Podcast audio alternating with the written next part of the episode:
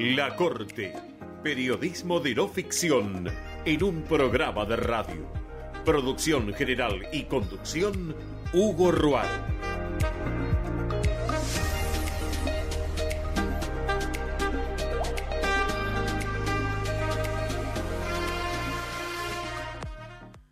Presenta este programa la Unión Obrera Metalúrgica de la República Argentina, seccional Bragado.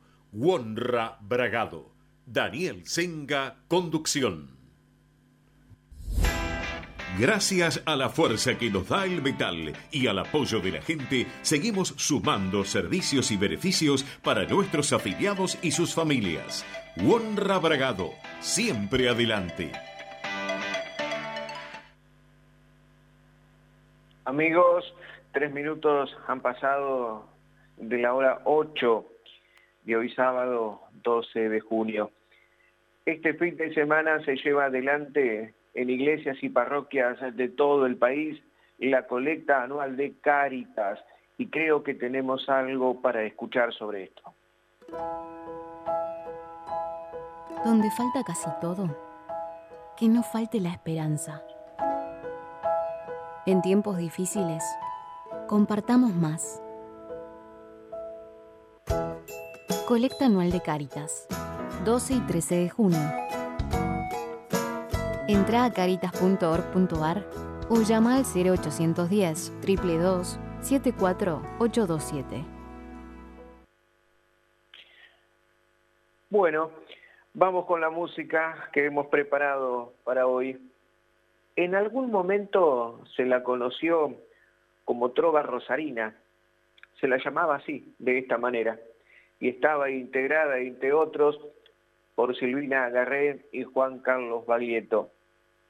Los escuchamos ahora haciendo juntos Canción del Pinar, grabada en vivo durante una presentación de ambos en el Teatro Ópera de la ciudad de Buenos Aires.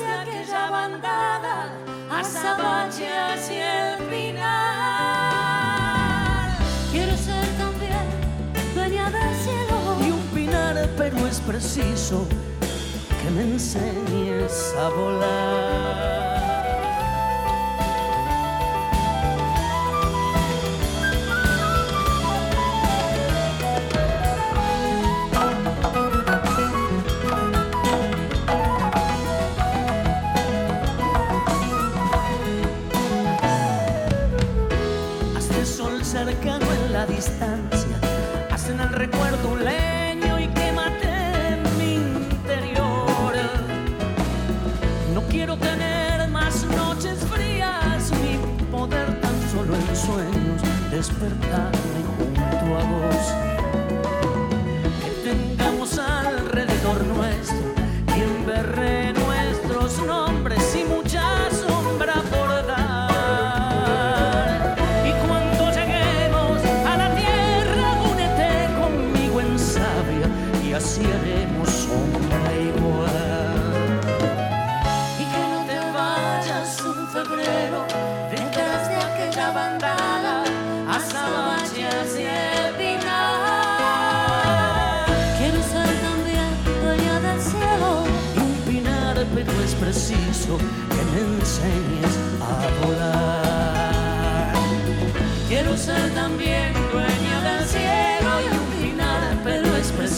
Que me.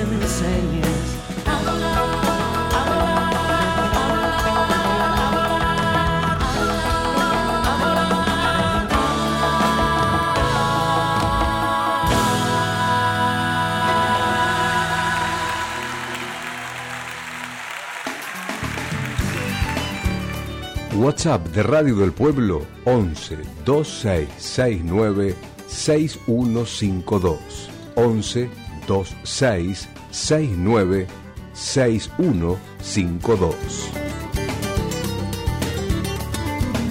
La Corte, periodismo de no ficción. Todos los sábados de 8 a 9 por Radio del Pueblo, AM 830.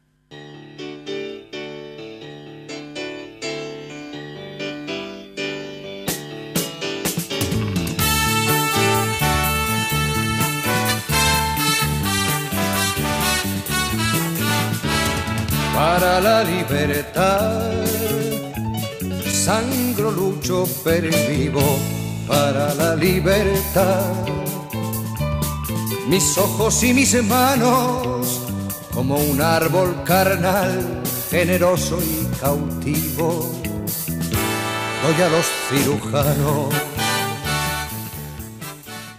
Diez minutos han pasado de la hora ocho en la República Argentina. Hoy recordaba un programa de Juan Alberto Badía que emitió Canal 13 a mediados de los años 80 y luego ATC a comienzos de los 90. Imagen de radio se llamaba y mostraba justamente en imagen televisiva cómo se desarrollaba al aire un programa de radio. Original y muy entretenido, así era imagen de radio. Aparte, era otra forma de hacer el medio, una forma muy distinta a la de hoy. Ya no queda nada de eso. Ahora es otra cosa, es otro país, lamentablemente es así. Bueno, nada tienes que temer, al mal tiempo buena cara. Comienza diciendo en otra de sus canciones nuestro querido artista. Ahora Willy Colón lo versiona haciendo en ritmo de salsa Toca Madera. La canción fue grabada en vivo por Serrat allá por el año 1992 y formó parte de su álbum Utopía. Mauricio, hoy la escuchamos de forma completa.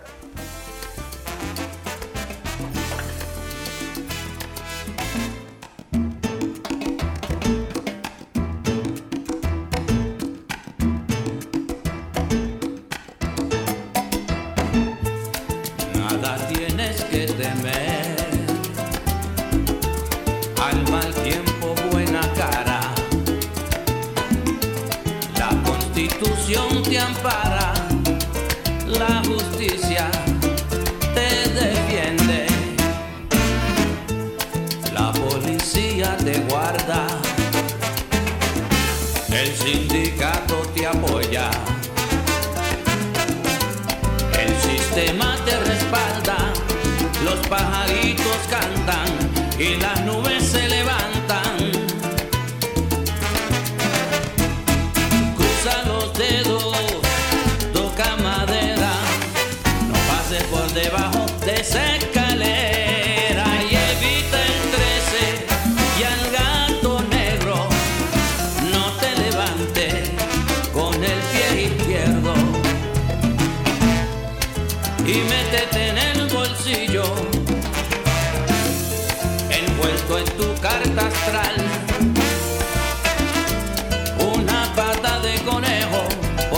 buena suerte.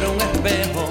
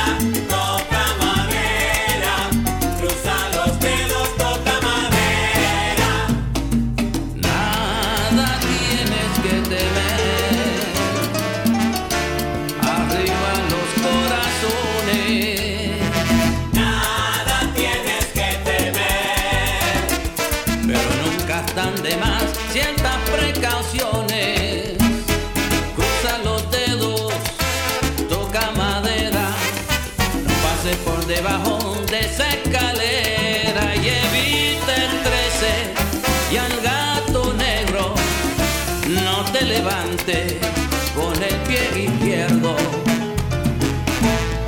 que también hacen la siesta los árbitros y los jueces.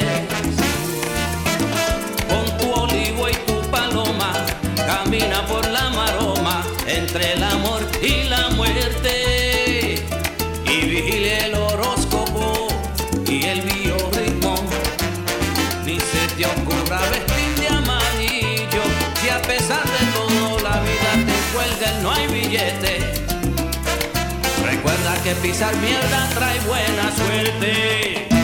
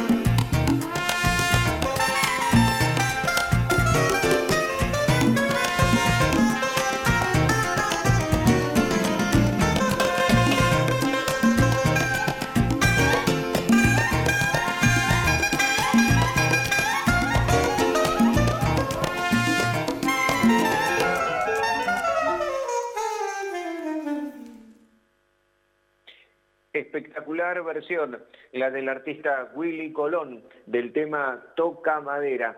Willy Colón versionando hoy a Juan Manuel Serrat. Cuando han pasado 18 de la hora 8 en toda la República Argentina y vamos con la primera nota del programa. Tiene que ver con la política, ¿sí? Resulta que la senadora provincial por la coalición cívica, Carolina Tironi, opina sobre el proyecto del gobernador Kicillof para construir casas de la provincia en los 135 distritos bonaerenses. Una iniciativa que de por sí despierta sospechas y alimenta miedos entre los intendentes, incluso del propio Frente de Todos. Carolina Tironi, senadora provincial, la escuchamos. Hola Hugo, ¿cómo estás? Un gustazo estar nuevamente con, contigo, saludo especial y por supuesto a toda la audiencia. La verdad que, esta pregunta, esta premisa, casas de la provincia en el interior bonaerense, esta decisión de, de anunciar licitaciones de las mini gobernaciones en los municipios fue verdaderamente sorpresiva. Una medida completamente equivocada en el contexto crítico en el que estamos. Creo que se trata de un gasto público inoportuno, desmedido, sabiendo que el sistema sanitario requiere de la inversión constante para poder enfrentar esta crisis, esta crisis el COVID. Eh, incluso te diría más, eh, hay muchas falencias en, en todas las aristas de lo que es el ámbito de políticas públicas, en materia educativa, habitacional, de desarrollo, de producción, que deben atenderse con prioridad y a lo cual podría destinarse el dinero. Hay sectores muy pero muy afectados por las medidas restrictivas que fueron adoptadas, adoptadas hasta el momento. Ahí es donde tienen que dirigirse los fondos, sin lugar a dudas. Hay necesidades que no pueden esperar, que son prioridad. Estas casas no son una necesidad social. En lo particular, creo que responden a un interés político errático. El gobernador busca un, sello de su gestión haciendo un uso inadecuado de recursos. Si nos adentramos en la iniciativa, no sabemos cuáles son los criterios de selección de los municipios donde se instalarían las primeras estructuras, ni cómo será el procedimiento de los gastos en recursos humanos. Es una decisión que está alejada de la situación de los bonaerenses. Genera gastos imprudentes, que no son ayuda a los sectores más golpeados. Solo crea estructura propia para respaldar su gestión. Eh, creo que, que son casas partidarias. Creo que es donde se va a poder aglutinar a la militancia.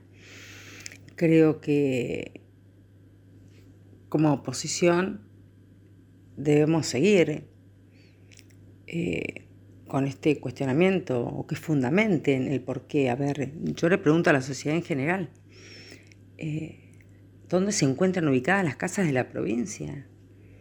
Si alguna vez ha existido una casa de la provincia, ¿en concepto de qué, en función de qué, para valorar qué, para empoderar qué? Eh, creo que que la respuesta a mi criterio es lisa y llanamente es poder empoderar la concepción ideológica. La verdad que es, es muy triste. En este momento, poder anunciar obras de este tipo, como se ha anunciado aquí en 25 de mayo, por ejemplo, la creación de, la Casa de la Provincia. Y yo voy a tomar el permiso de Casa de la Provincia, punto suspensivo. Eh, yo hago, convoco a la sociedad que piense, convoco a la sociedad que también pueda preguntar, eh, que tenga el valor, que pueda alzar la voz para saber cuál es el concepto, el fundamento y, cómo va a estar direccionado este trabajo. Y como dije antes, ¿quién va a pagar este recurso? ¿Serán también monotributistas, aquellos que son pagos por el Estado provincial y aportan al ANSES, por ejemplo? La verdad que son medidas erráticas. Son medidas, obviamente, no previsibles, son medidas sin planificación, son medidas de campaña eh, y hablando de, campañas, recuerdo cuando durante la gestión de María Eugenia nos decían, los chicos no comen cemento, la gente no come cemento, la sociedad no come cemento. Me parece que deberían, este oficialismo, mirar un poco, poder dialogar, poder consensuar y de alguna vez, y de una buena vez por todas, entender qué es lo que le está pasando a la sociedad. La población no se inocula con cemento. La población no se inocula con una casa de la provincia, se inocula con vacunas. Se inocula con vacunas. Las aristas son las vacunas, las aristas, el testeo, las aristas, la salud pública, las aristas, la producción, la educación, el emprendimiento, y con eso digo todo.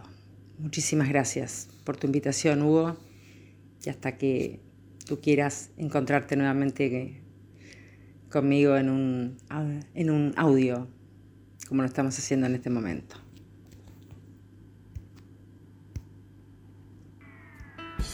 Está presentando Distribuidor Abragado. Distribuidor Abragado SRL.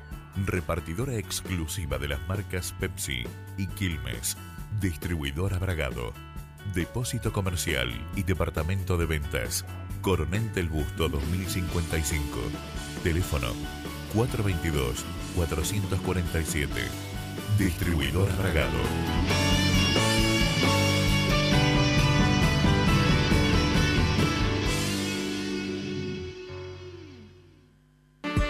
Discabús es una empresa líder con más de 20 años en el transporte de personas con movilidad reducida.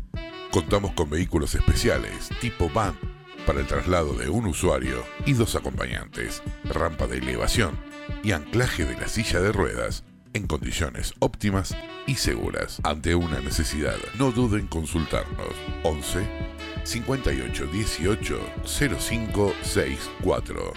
Instagram Discabus o www.discabus.com. Logística Unitrans Bragado.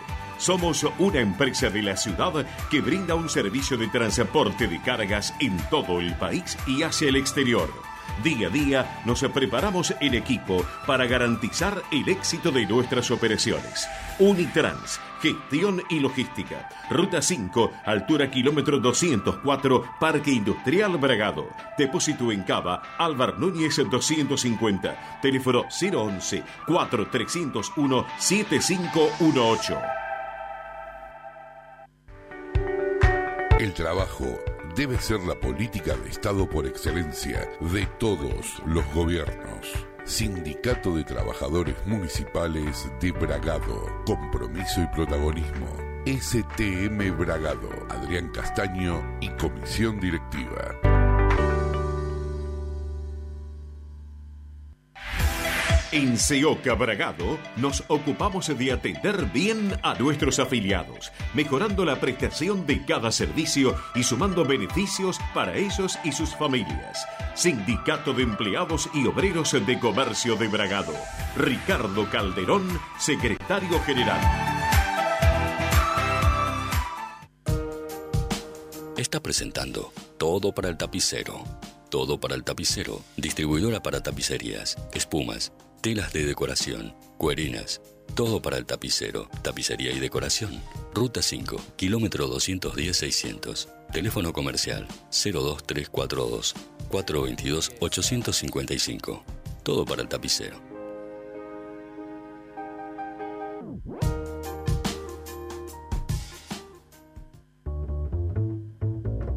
Cámara de Aeroaplicadores de la provincia de Buenos Aires. Somos aeroagrícolas. Desde 1984, promoviendo las buenas prácticas agropecuarias y fortaleciendo la integración con nuestras comunidades locales. Nos podés encontrar en www.aerocapba.org.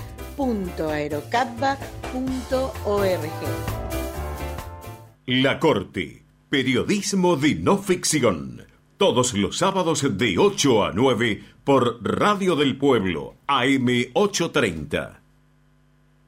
Dos minutos apenas nos separan de las ocho y media en todo el país. Y vamos con una nueva info.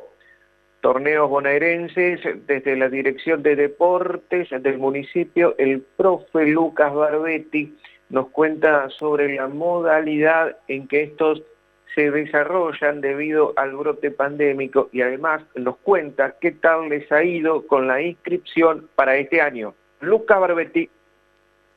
Hola, ¿cómo te va? Bueno, eh, un saludo para vos, para toda la audiencia. Eh, primero y principal, bueno, agradecer por el espacio. Eh, y bueno, y sí, comentarte que se terminó la semana de inscripción de los Juegos Bonaerenses. Em, una edición que, que, este año llega a los números 30, así que hay muchas cosas preparadas eh, para la final provincial, que esperemos que se pueda hacer de manera presencial. Por lo pronto, así está en el cronograma, así que eh, veremos cómo es la situación sanitaria en ese momento para poder llevarla adelante. Por lo pronto, decirte que este año hay muchas novedades. Eh, hay deportes que son netamente presenciales, como bueno, lo, acuatlón, ajedrez, atletismo, básquet 3x3, fútbol, tenis, pelota, skate, tenis, varios más. Después tenemos ahí deportes que son netamente virtuales, como bueno, los electrónicos del año pasado, Fortnite, LOL, Clash Royale, sumado el FIFA. Y después se agregaron como virtuales también eh, el freestyle con pelotas de fútbol, gimnasia artística, patín artístico, taekwondo, judo, eh, coreografía pop y demás. Y después va a haber deportes que son directamente, se va a sortear la etapa local, eh, que están directamente armados sobre selecciones, donde bueno, cada municipio, nosotros en nuestro caso intentamos seleccionar técnicos, eh, neutrales o por ahí armar convenios junto con los clubes eh, y armar directamente selecciones eh, que son las de básquet, futsal, fútbol 5, fútbol 11, fútbol playa, handball y rugby. ¿sí? Son los deportes que Bragado va a tener su representativo en, la parte de selección. Y después también va a haber deportes que, como por ejemplo la incursión del karting, el golf y el remo, pero que eso ya directamente las federaciones eh, encargadas de, regular esas actividades son las que van a presentar a sus, digamos, sus participantes. Así que bueno, por ahí podríamos llegar a tener algún participante también nuestro eh, en, esos deportes que eh, se va a resolver un poquito más adelante. Por lo pronto decirte que bueno, como te remarqué, se terminó la etapa de inscripción. Durante este mes de junio y julio se darían las etapas locales, eh, pero bueno, obviamente estamos de alguna manera pendientes de la situación sanitaria actual. Hoy no podemos organizar ningún evento deportivo, nosotros como la mayoría de los municipios de la provincia de Buenos Aires, entonces está todo parado.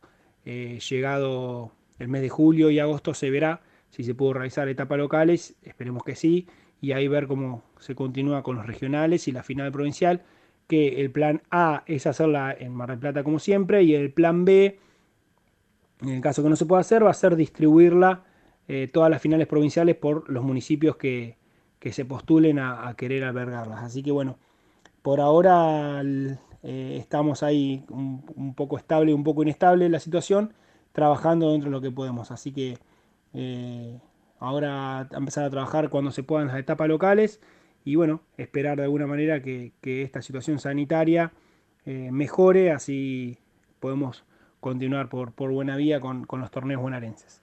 Así que bueno, muchas gracias por el espacio, te mando un abrazo y estamos en contacto. Otro abrazo para vos, Lucas. Bueno, continuamos. Durante el día de hoy sábado 12 se llevó adelante la primera jornada o se llevará adelante la primera jornada de la colecta anual de Cáritas. Mañana domingo 13 se llevará a cabo la segunda y última de estas dos jornadas. Y tenía algo más para comentarles que no tiene que ver necesariamente con Bragado, pero sí con un lugar llamado Mechita. Mañana domingo, Mechita, una de las localidades que conforman el partido de Bragado, pueblo de la provincia de Buenos Aires declarado como histórico ferroviario por el Senado bonaerense hace unos años, celebra un nuevo aniversario de su fundación.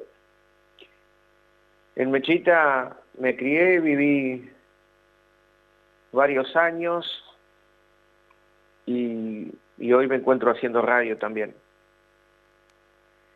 Por este motivo convoqué al amigo Néstor Zavalio, que aparte de acercar su saludo, evoca en este audio a dos mechitenses vinculados especialmente desde lo cultural con el tango, Aquí va la crónica del querido amigo y profesor Néstor Zavalio. Hola amigos, ¿qué tal? Soy Néstor Zavalio y ante un nuevo aniversario de la querida localidad de Mechita, quiero traer en esta oportunidad el recuerdo de dos hijos de Mechita que muy bien han hecho quedar a esta localidad justamente en las artes. En primer lugar me quiero referir a la parte de la música y por eso traigo el recuerdo de un hijo de Mechita, Leonardo Federico Gessi. Gessi, bueno, un bandoneonista destacado, un virtuoso, que actuó en Capital, eh, que recorrió el país y que recorrió varios países de Europa también. Y como les decía, un virtuoso que tenía un, un sello muy especial, una calidad muy especial, justamente para acompañar cantores. Y los cantores realmente lo buscaban porque se sentían muy seguros, muy cómodos con Leonardo Gessi. Tuve la oportunidad de tratarlo y de conocerlo eh, más profundamente en los últimos años en que él estuvo en Mechita y la verdad que ahí pude reconocer sus, este, su, mm, su, don de buen hombre y, lo que era como, este, como ejecutante del bandoneón. Así que tengo de él el mejor recuerdo y también tuve la oportunidad de poderlo traer a Bragado este, para, para que la gente de Bragado pudiera conocer el arte de Mechita cuando el patio de tango funcionaba y estaba en todo su esplendor. Eso por un lado, y por el otro lado quiero también recordar a otro hijo de Mechita, en este caso alguien ligado a las bellas artes, y me estoy refiriendo a Sigfredo Pastor. Sigfredo Pastor es casi hoy un desconocido, este, a veces hasta para la gente de Mechita, pero mm, nació en el año 1912, está registrado aquí en la, parroquia, la parroquia Santa Rosa de Lima y tiene el domicilio este, fijo en Mechita. Después se pierde un poco el rastro y ya lo vamos a encontrar con sus padres instalado en Capital Federal. Y bueno, es comienza su carrera siendo un gran dibujante, este, hace grabados y mm, es un hombre muy ligado al tango, por eso vamos a encontrar unas, unas figuras y unas láminas hermosas con aquellos compadritos delgados y altos, siempre con un gesto bastante duro, eh, bellas mujeres ataviadas con, con su ropa y sus encajes, este, sus enaguas y aquellos sombreros muy típicos de, mm, principios del año 1900, 1920, eh, que él los supo reflejar también. Y bueno, este, Sigfredo Pastor fue elegido por Astor Piazzolla para, la, mm, para de, alguna de las tapas de sus discos. Es muy reconocido, hay algún cuadro de él en la, eh, en, la Biblioteca Nacional del Tango. Así que este, Horacio Ferrer también se encargó de, dedicarle unos versos. Así que bueno, el recuerdo para, en esta oportunidad, para dos hijos este, destacados de Mechita, como fueron Leonardo Federico Gessi y Sigfredo Pastor. Les dejo un gran abrazo y que tengan un feliz aniversario de la querida localidad de Mechita.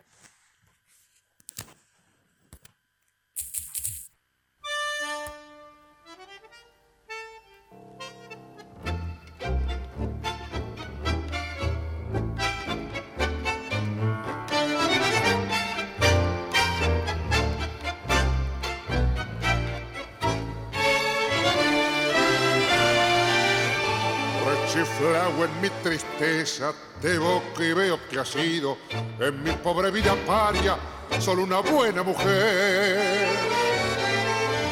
Tu presencia de bacana puso calor en mi nido, fuiste buena, consecuente y yo sé que me has querido como no quisiste a nadie, como no podrás querer. Se dio el juego de revenge cuando vos, pobre percanta, gambeteabas la pobreza en la casa de pensión.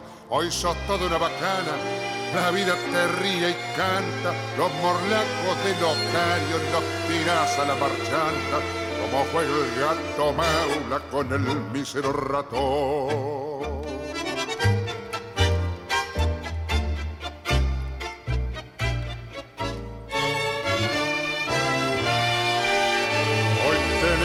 Mate lleno de infelices ilusiones. Te engrupieron los otarios, las amigas, el gavío.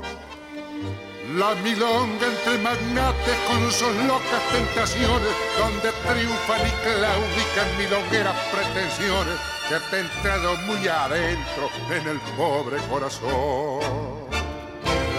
Nada debo agradecerte, mano a mano hemos quedado. No me importa lo que has hecho, lo que haces, ni lo que harás, los favores recibidos. Creo haberte no pagado y si alguna deuda chica sin querer se me ha olvidado en la cuenta del lotario que tenés se la carga.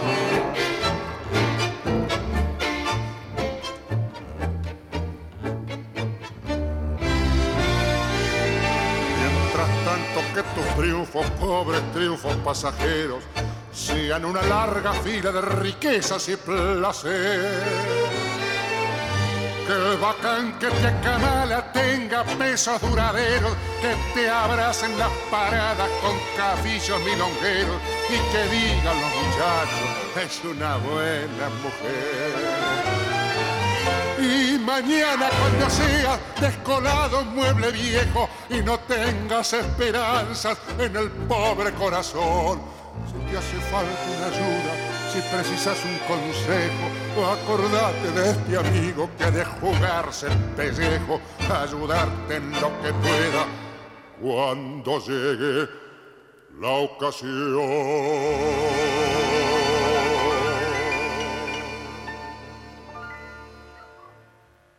8 de la mañana y 41 minutos en toda la República Argentina.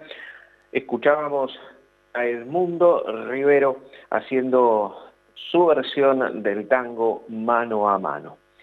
Bueno, estamos transitando nuestra segunda y última media hora de programa. Hoy sábado 12 de junio, Día Internacional de Lucha contra el Trabajo Infantil. Bueno, la fecha fue declarada como tal en el año 2002 por la OIT, la Organización Internacional del Trabajo. Amigos, les propongo que ahora escuchemos a alguien que sabe mucho sobre los números de la economía, porque estos números hablan de las distintas políticas que se toman. Y son estas políticas las que arrojan justamente como resultado esos números. Marcelo Bondoni, CEO de la consultora E-Global Argentina, nos cuenta sobre el plan o no plan del gobierno y si éste ha trazado un rumbo económico para el país. Marcelo Fabián Bondoni, analista político. Esto Hola, nos Hugo. dice al respecto. ¿Cómo estás? Bueno, muchas gracias por, por el contacto, por el llamado. Y sí, respecto a lo, a lo que consultan eh, con el tema de Argentina y su, su no plan económico y, su, y lamentablemente en este momento muy complicada la, la moneda misma de Argentina, eh, la verdad que mm, a este gobierno lo ha salvado el Yuyito y el Fondo Monetario Internacional, increíblemente, porque la verdad que eh, el precio de los commodities eh, es el que está salvando que se haya complicado aún más la economía. Por supuesto que estamos en pandemia y con una recesión importante. Eh, bueno, pero la pandemia es mundial. Todos los países han pasado este tema y ningún país tiene este nivel inflacionario, este nivel de, caída en los mercados, este nivel de parate económico tan generalizado. Con lo cual, si no hubiera sido por el precio de la soja y este reparto de derechos especiales de giro que tiene el Fondo Monetario Internacional, que está salvando a Argentina con esos 4.300 millones extra que están por entrar al país, la verdad que eh, estaría muy, muy complicado. Y digo no plan porque no, no, no hay un plan, o sea, no, el mismo presidente ha dicho que no, que no le interesa, que no cree en los planes. Y bueno, eh, el mundo se maneja con planes, todos los gobiernos del mundo se manejan con planes económicos, eso no, no, no resiste ningún tipo de, bibliografía técnica ni, ni de, ni de buenas prácticas de gobierno. Pero bueno, acá estamos eh, con, esta idea a nivel de gobierno nacional y, también provincial. Y bueno, con ese esquema es muy, es muy difícil salir.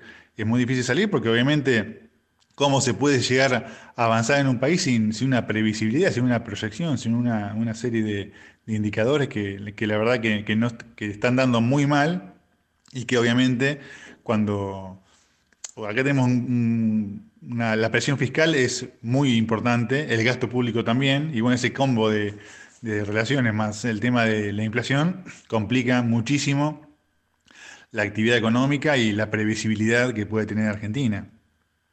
Eh, fíjese, Argentina perdido la gran oportunidad cuando estaba saliendo de la convertibilidad, se habían alineado los, planetas, había superado el fiscal eh, y también externo, y el mundo con tasas bajas.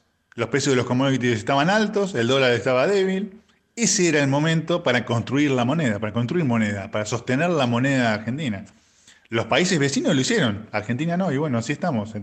Acá estamos en este momento, reitero, no podemos negar el efecto gigantesco y negativo de la pandemia, pero bueno, eh, nuevamente, comparémonos con países no digo en el mundo, latinoamericanos, nuestros vecinos, los, que eh, hace tantos años estábamos por encima de, todo Latinoamérica en, materia económica, en materia de modernidad y en materia de, buenas prácticas de gobierno. Y bueno, ahora realmente estamos en una, en una corrección muy violenta que, está haciendo el mercado, que está este desequilibrio externo. Eh, hay, hay, bueno, desplome, desplome de todo tipo de cosas, ¿no? De salarios, licuación de jubilaciones. Eh, no, se puede eh, sostener tanto tiempo una, un parate así con un déficit tan importante también, del, incluso del Producto Bruto Interno que está en caída. tenemos distintas, digamos, a futuro. Uno dice, a futuro o, mirando el presente, este aumento de la presión tributaria, retención de ganancias, bienes personales, impuestos de la riqueza, es, en el mercado eso es, muy negativo, obviamente, porque no, ya no da más la presión fiscal que, tiene el comerciante, la pyme, el industrial.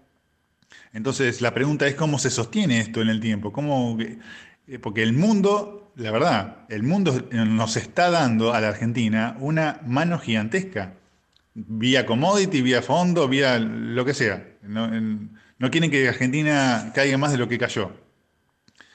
Pero esto que parece insostenible se puede mantener, porque la verdad que porque no hay, no vemos una decisión política de corregir esa, e, e, este tema por, obviamente, cuestiones eleccionarias, de no cerrar estos acuerdos con el Fondo Monetario y no encarar el problema del fondo del déficit y, un desarrollo virtuoso de la inversión, eh, no vamos a salir por, en lo inmediato. Pero bueno, Mientras tanto, se, está el tic-tac de las elecciones y, lamentablemente es un poco, eh, se ve que se intenta hacer con la plancha hasta llegar a, amparados y esperando el tema vacuna, que yo creo que el, tema vacuna jamás tendría que haber estado empañado con un tema electoral, pero sí lo está.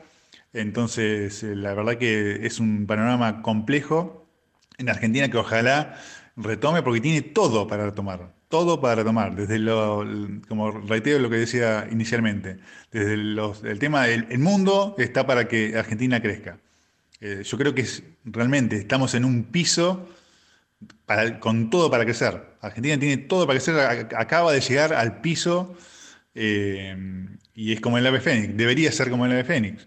Si, si, si el gobierno tomara dimensión de la oportunidad eh, histórica que tiene y económica para lanzarse y, crecer, porque somos el, que más producimos alimentos, porque tenemos energía, porque tenemos un territorio gigantesco para producir, porque tenemos emprendedores, porque tenemos, bueno, todas las virtudes que tiene Argentina, pero bueno, si el gobierno no acompaña y no apalanca e, e, esas virtudes que tiene, difícilmente sea. Eh, estamos, nosotros estamos esperanzados en que esta situación se revierta y que obviamente se tome un rumbo distinto al que actualmente tenemos. La Corte, periodismo de no ficción, todos los sábados de 8 a 9 por Radio del Pueblo, AM 830. casi casi las 9 menos 10 en todo el país. Vamos ahora con Gustavo Bartolomé, profesor de historia, periodista y político bragadense. En la actualidad preside el Partido Justicialista de Bragado. Bueno, él desarrolla una editorial sobre los daños colaterales que causa la pandemia. ¿Sí? Esto a un año y tres meses de haberse tomado medidas como el aislamiento y el distanciamiento para frenar los contagios. Vamos entonces con el comentario editorial del profe Gustavo Bartolomé. Bueno, eh, sí, hoy vamos a charlar acerca de, la incertidumbre como un efecto colateral grave del COVID. Bueno, ya todos sabemos de los efectos de esta pandemia, eh, bueno, que están arreciando. Eh, también sabemos que los muertos ya no son desconocidos, no son un número, son familiares, amigos, vecinos. Y esto habla de la gravedad de lo que está pasando. Y más allá de la enfermedad provocada por el virus, también se generan efectos colaterales que suelen resultar tanto o más graves que la enfermedad en sí. La situación que va creando el avance de la enfermedad en nuestra psiquis son diversos y variados y todos nacen a partir de, de una situación común que es la incertidumbre. Y la incertidumbre se da en nosotros como una necesidad imperiosa de saber qué va a pasar a continuación, de poder controlarlo y que no nos tome desprevenidos. Y surge así entonces una incitación a confirmar nuestros pensamientos. Entonces esto es lo que genera esta incertidumbre. Y hay una contradicción entre nuestras expectativas y la realidad. Bueno, ahí los pensamientos individuales y colectivos estuvieron empapados de cambios positivos en las últimas elecciones y a pesar del alto endeudamiento generado por el último gobierno, a solo dos meses después de asumir, la realidad nos abofeteó duramente, sin permitir que muchos de los planes trazados pudieran siquiera comenzar a aplicarse llevándose toda la atención y recursos económicos el COVID-19. Bien, esto generó en casi todos los estratos socioeconómicos una intensa angustia y su correlato que es el miedo. El miedo al contagio, a la falta de recursos de sanidad, a la muerte o a perder el trabajo. O sea, hay una serie de variables que nos conducen a tener miedo. Y estos miedos generan frustración, enojo, eh, aburrimiento, tristeza, soledad, falta de libertad, entre otros este, impactos psicológicos. Y también nos encontramos con una nueva realidad, eh, ya que al punto anterior debemos agregar que el todos los días que nosotros vivimos ha cambiado rotundamente desde el inicio de la pandemia. Han surgido este, cuestiones distintas como el teletrabajo, la educación en casa, el distanciamiento social, los horarios restringidos. Bueno, son entre otras variables este, las que generan cambios también individuales en los grupos familiares y sociales también. Y bueno, ¿qué es lo que nos dicen desde las distintas facultades de psicología, de sociología, cuáles son las recomendaciones para atravesar esta situación. Y bueno, las cosas, los puntos este, más neurálgicos eh, son mantenernos informados, pero lo justo y necesario, y siempre de fuentes responsables. Seguir rutinas tales como levantarse y acostarse en horarios similares, no descuidar la higiene personal, tratar de ejercitarse, hacer cosas que nos gusten y nos produzcan placer. Tomar sol es fundamental. Reducir el tiempo de exposición ante noticieros que nos generen tensión. Y bueno, también mantener contacto por teléfono con nuestros familiares más íntimos y con nuestros amigos. Evitar el consumo de alcohol o drogas. No abusar de los videojuegos. Este, todo esto ayuda a liberar tensiones y estar atentos también si nuestros vecinos tienen alguna necesidad para darle una mano y fundamentalmente no dejarnos ganar por el mal humor. No podemos obviar tampoco el tema de las redes sociales, que son hoy un largo y constante obituario, porque todos este, nos pasamos leyendo que recemos por tal o por cual o que estamos despidiendo algún amigo, algún vecino, algún familiar. Y en las redes sociales también lloramos públicamente, como les decía, la desaparición física de algún familiar, amigo, vecino. Y también este, de jóvenes que tenían una larga expectativa de vida, por lo cual, entonces, una larga exposición frente a las redes sociales nos puede afectar negativamente. Esta situación nos agarra desprovisto de experiencia, por ello a medida que la transitamos, vamos aprendiendo y poner en práctica consejos de profesionales del tema seguramente nos fortalecerá. ¿Para qué? Para no dejarnos ganar por la incertidumbre y el miedo. Eso sin dudas ayuda a nuestras defensas naturales en su efecto de generar inmunidad. Espectacular. Muchas gracias, Gustavo Bartolomé. Exactamente les cuento, son las 8 y 56. Tiempo suficiente como para despedirnos hasta la semana que viene y presentarles una última nota. Vamos a escuchar la palabra de Guillermo Anso, secretario de la Cámara de Comercio Local. Resulta que el Centro Unión Comercial e Industrial de Bragado ha presentado esta semana ante el Consejo Deliberante un borrador de proyecto para que se cree en el ámbito local un fondo de emergencia que tiende a mitigar eh, los perjuicios económicos que sufrieron los comerciantes debido a las restricciones impuestas por el brote pandémico. Guillermo Anso, el final y las gracias de siempre. Volvemos a escucharnos, si les parece, amigos, el sábado próximo. Desde el CUSI Bragado hemos presentado un proyecto o anteproyecto en el Consejo Deliberante, eh, más que nada para los sectores que están más perjudicados y realmente la vienen padeciendo ya hace tiempo con el tema de la pandemia, nunca se han podido recuperar, siguen pagando deuda de todo el periodo 2020, hay algunos comercios mal llamados no esenciales y dentro de eso también están los gastronómicos, gimnasio, eh, salones de eventos, eh, agencias también de viaje, todo lo relacionado al turismo, la parte hotelera, también que realmente viene muy perjudicada y bueno, eh, a raíz de eso, más allá de todo lo que se trabaja por los permisos y las aperturas, necesitamos algún tipo de apoyo económico.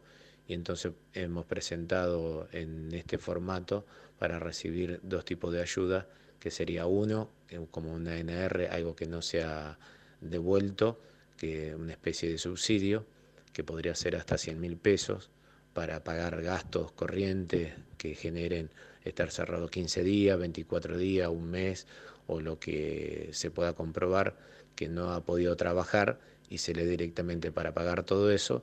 Y lo otro es eh, algún tipo de crédito a una tasa también que está subsidiada con 12 meses de gracia y para pagar en 24 cuotas. Esto más que nada es porque lo que estamos viendo que un montón de comercios necesitan hacer alguna reforma para seguir adelante o comprar algún tipo de artículo o mercadería para empezar a trabajar y bueno, hoy por hoy con la facturación y como viene cayendo y algunos directamente con una facturación prácticamente nula o del 5%, este, es muy difícil que una entidad bancaria le vaya a brindar ese tipo de servicio. Entonces, bueno, este, en esta ocasión, por el tema de la pandemia, tratar de que tenga algún respaldo económico y pueda solicitar este préstamo este, y que lo pueda utilizar para, para generar o para poner en marcha ese comercio o ese emprendimiento que, que lo tiene o parado o realmente se le complicó y no puede seguir adelante. Así que esperemos que esto se trate en el Consejo Deliberante en la próxima sesión, que tenga acompañamiento de todos los bloques y bueno, está eh, abierto para tener cualquier tipo de reforma, modificación de, de todo tipo para perfeccionarlo, para mejorarlo. es, es un anteproyecto, así que creemos que esto va a caer bien, va a servir para el sector productivo y bueno, esperemos que, que salga adelante y que sea algo positivo. Presenta este programa la Unión Obrera Metalúrgica de la República Argentina, seccional Bragado, Wonra Bragado, Daniel Senga, conducción. Gracias a la fuerza que nos da el metal y al apoyo de la gente, seguimos sumando servicios y beneficios para nuestros afiliados y sus familias. Honra Bragado, siempre adelante. La Corte, periodismo de no ficción. Todos los sábados de 8 a 9 por Radio del Pueblo, AM 830.